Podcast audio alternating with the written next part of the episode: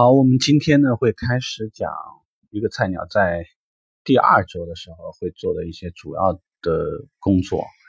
那这个时候你会处在一个什么样的状态里面呢？会处在一个对于这家店的基本条件呃已经蛮清楚了，呃上上下下呢也都认识你，但这个时候你距离一个卖车的行家或者是一个能够从业的人其实还很遥远。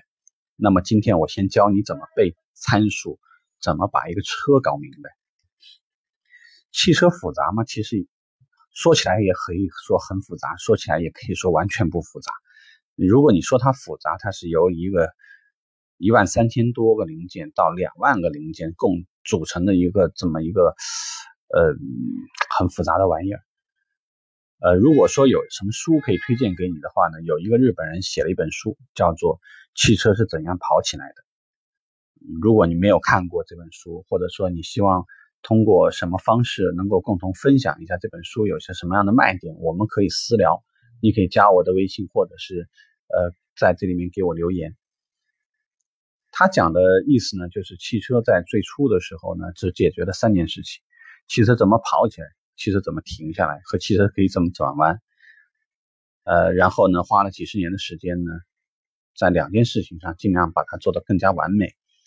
第一个是汽车怎么样更加安全，和汽车怎么样才能更加舒适。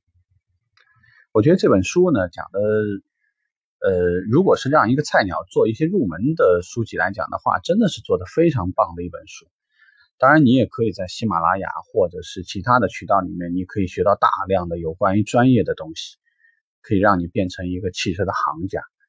悲观的说，可能我再给你浇一盆凉水，因为我们有百分之九十多的客户并不是一个行家，也不是一个专业户，所以呢，你会出现像我这样的人呢，会给你做专辑，因为我在跟你说汽车怎么卖，但是我并不是一个专家，我只能说我是一个很好的汽车从业者。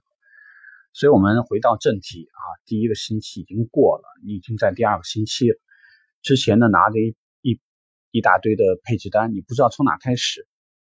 那我来教你，先做一个事情，你至少搞得清楚我们所售的品牌里面哪几个车型是我们的主销车型，这一点都搞不明白，那我就不知道你在做什么。你洗什么车洗的最多？展厅什么车换的频率最高？销售顾问教的车里面什么车的比例最多？看都看会了吧？那你要做的事情是什么？如果你希望尽快进入角色，先去多背那些销量最大的车型，先搞明白那些所占的销量比例最大的这个车的配置的那款车。那你说，那为什么呢？我们不是应该一起背吗？应该一起背，没错，你应该每个车型都搞明白，每个配置你都应该记得很详细。但是，我们讲的是一个菜鸟的生存法则，不是一个厂家对于你的要求。什么意思呢？有没有可能你最快的时间，有可能公司就派了一些烂活给你？这些烂活包括，但不仅限于派发传单，在附近的地方扫街扫楼，可能是一个外展，一个社区的一个陈列，或者是一个商超的陈列。说的我们直白一点，别人不愿意去的事情，这个时候是你菜鸟责无旁贷应该去做的。为什么我在汽车卖车是门技术活里头有一个板块，呃，有一个话题叫做为什么销售经理跟市场经理经常干架？简单的说呢，总会有那么一些时候，别人不愿意干的事情。就是菜鸟最应该干的事情，所以菜鸟呢，在初期的时候，除了做一个影帝，经常帮别人复议、擦车、完成各种的纸质档案，也许你会去做很多帮销售顾问去做一些完善交车档案、交车资料的一些内容。除了这些事情，你把这件事情做完以外，你还会做什么？背参数，背什么参数？刚刚讲的很清楚。背我们畅销车型的参数，你先把畅销的配置、畅销车型记下来，这样才有可能你会去做一个这样的动作，就是如果你去应对我们到外面去做一场展示的时候，别人问的最多的是什么车型？一定是畅销车型。那为什么你要记畅销的配置，而不是从汽车基础配置是什么、豪华配置是什么、舒适配置是什么、超豪华是怎么样的情况？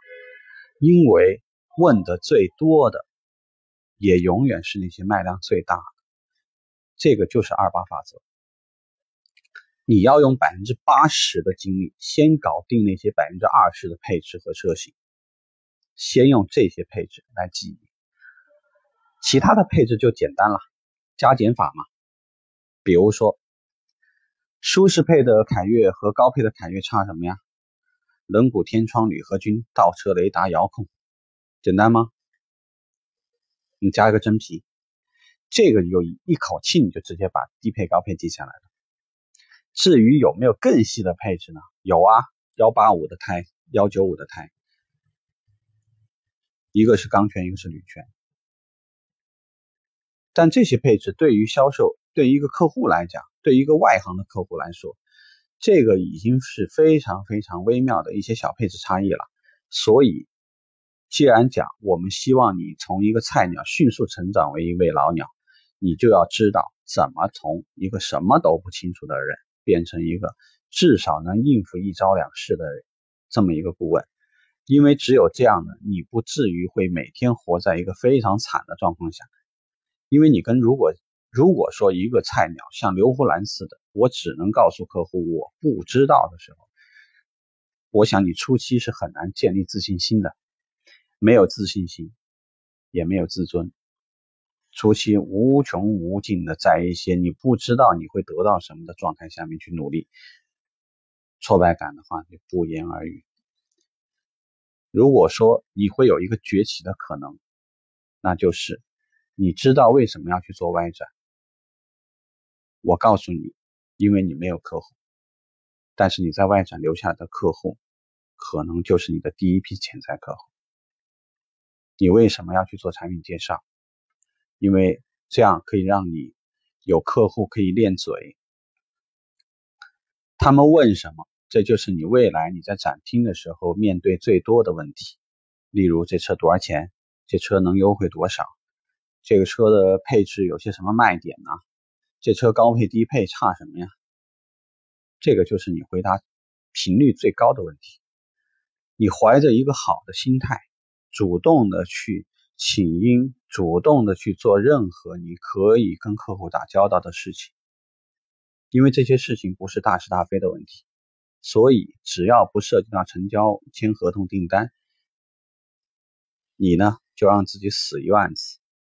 如果只如果你真的死了一万次，也就是说你在一万个客户的锤炼下面，你能够活下几什么一个外展，或者是几天的这个外拓，或者是两为期两天的一个社区的一个展示，我恭喜你。